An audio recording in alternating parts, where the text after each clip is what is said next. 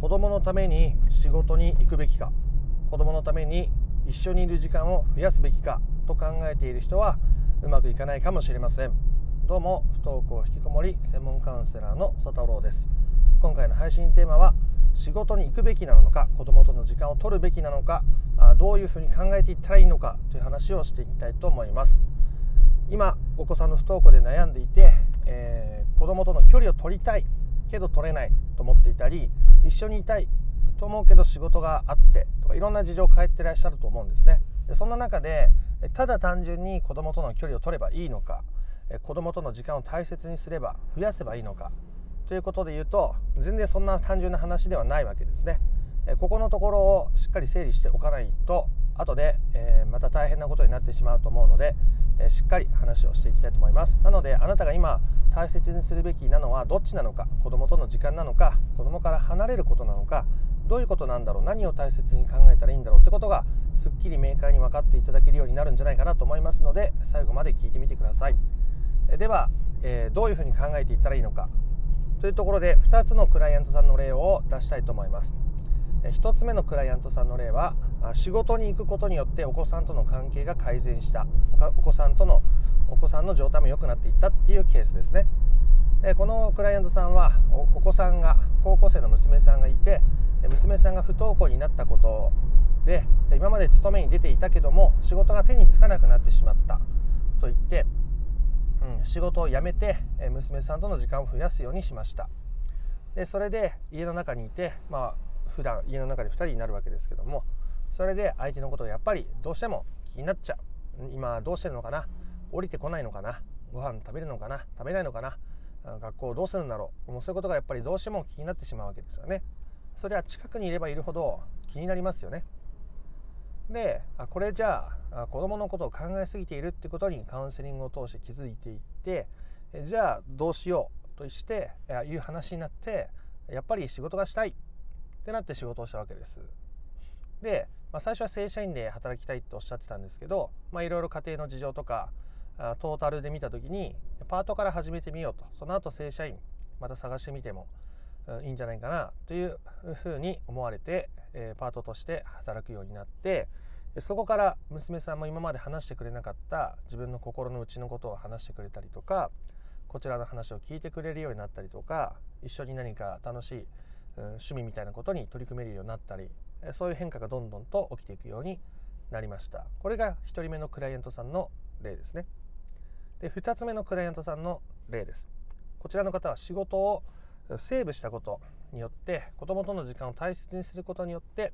え改善解決に向かっていった方です。この方は正社員として働きに出ていてでお子さんお子さん娘さん2人の不登校で悩まれていました。正社員として働いている親御さんに多い傾向としてやっぱり仕事がどうしても忙しい。そんでもって旦那さんとの関係がそこまで良くない。とすると家のことをいろいろ自分でやんなきゃいけない。仕事も大変。フルタイムで働いた上で家の家事までする。子供もなかなかそこまで手伝ってくれない。っていうような状況でもうアップアップになっちゃってるんですね。もう余裕がない。もうそんなので余裕を持ってくださいなんて。無理ですよね。それをその生活をしながら余裕を持つっていうのはもうめちゃくちゃに難しいことだと思います、まあ、それがものすごく楽しいっていう人もいるんですけどね。ほとんどの人にとってはやっぱりそれは難しかったり大変だったりすると思います。で、まあ、昨今のいろいろね会社の働き方も変わってきて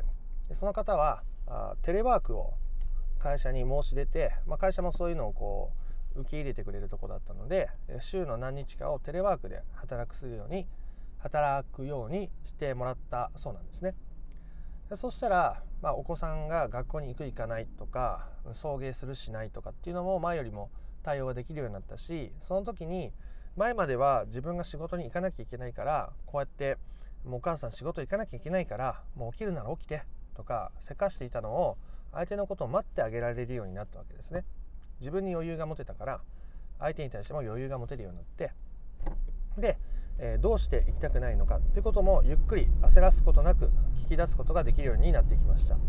それとやっぱりお子さんの方もそこまで聞いてくれるから自分の気持ちを話そうというふうに思ってくれたようでいろいろとこういう気持ちでいけないんだ。宿題がやってないからいけないんだ。こういうところでこんな話をされてるんじゃないかと思うから嫌だなと思ってなかなか行けないんだ。っていうことを話してくれるようになっていったんですね。で今2つの例を話しました。1つ目は仕事に行くことによって、えー、不登校引きこもりが解決に向かったパターン。で2つ目の方は仕事をセーブすることによって子供との時間を増やすことによって解決に向かったパターンですね。でつまり何が言いたいかというと働けばいいとか家にいればいいとかそんなものは人によって全然違うんだ。ということです。そして僕が一番最初冒頭に申し上げた子供のために仕事に行くのか子供のために一緒にいる時間を増やすのかどうしたらいいかって考えているとうまくいかないです。いいですか？何をもって行動の基準にするべきかというとあなたがどうしたいかです。あなたが子供との距離を取りたいと思っているのかあなたが子供との時間を大切にしたいと思っているかが大事です。子供のためにって思いすぎるとそれ子供にとってもプレッシャーになっちゃいますし、えー、その状態で子供に何か働きかけてしまうと、えこれで変わってくれるんじゃないかなとか、えこれできっと解決不登校がこう良くなっていくんじゃないかなとかそういう気持ちになっちゃうんですよね。なのでもうそれはどうしてもしょうしょうがないですよ。そうやって思っちゃってそうやって行動したらそう思っちゃいますもん。なのでそうではなくなるべく自分がどうしたいか、まあ、完全にもう自分はこれがしたいからっていきなり割り切れることはなかなか難しいですけどでも自分はどうしたいんだろうってことを一度胸に手を当てて考えてみてから決めてみる。ということをしていくことがとっても大切です。あなたが子供と距離を取りたいと思うなら例えば実家で何日間か暮らしてみるとかうんホテル住まい少ししてみるとかっていうのももう全然にありです。むしろそういうことをした方がうまくいくケースもたくさんあります。で逆にもうすごい仕事頑張ってるともう大変だと家の家事ももろもろ大変だという親御さんがいい意味でサボれるようになるとすごく変わったりするんですね。だ仕事を頑張ってって、まあ、そのお金のこと子供の将来のこと家族の生活のことを考えると働いてないとっていう気持ちがどこかにあるかもしれませんがでも意外と大丈夫なんですね。そそれで家族が家庭が経済が家庭経済が崩壊したっていうケースは僕は経験したことがないです。それぐらい大丈夫なんですよ。本当は手を抜いたってちょっと仕事セーブしたって休む期間が出たってそんなものをどうってことないわけですよ、まあ、その時その時には大きな勇気が必要だったりとか本当に大丈夫かなっていう不安があったりとかすると思うんですけどえでもそれをこう受け入れていくことは本当に本当に大切です。あなたがどうしたいかっていうので生きていくってことは子供も子供で自分がどうしたいかで生きていくことに自然とつながっていくからですね。それにあなたが大切なんです。あなたが一番大切です。あなたのことを一番大切にしてあげてください。あなた自身が。そしてあなたが子供子供と今一緒にいたいのかいたくないのか、ね、親だから一緒にいてあげたいと思わないととか思わなくていいですから。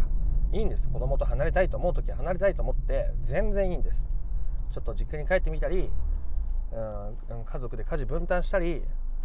お母さんとしての仕事みたいなものをサボっても全然いいんです、まあ、会社もたまにはま有給使ってね急に休んじゃったっていいんですよ。まあそのね僕は責任も何も取れないですけど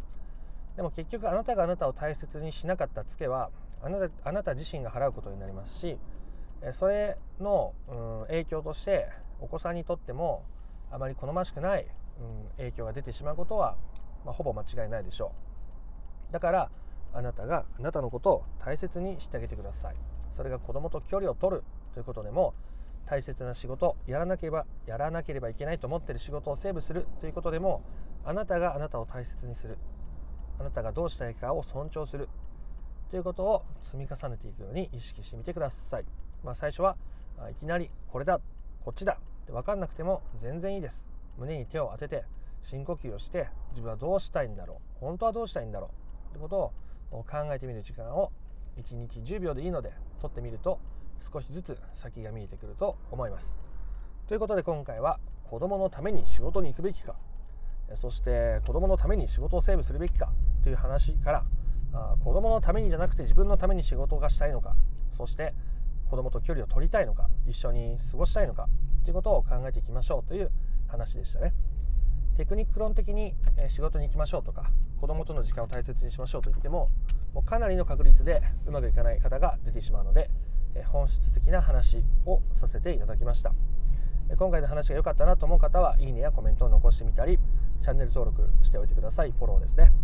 そして、えー、説明欄にある URL から公式 LINE の友達追加がしていただけるようになっています、えー、そう登録していただくと不登校引きこもり解決のための三種の神器という動画セミナーを無料でプレゼントしております。興味のある方は今のうちに登録をしておいてください。それではまた別の配信でもお会いできることを楽しみにしております。ありがとうございました。ソ太郎でした。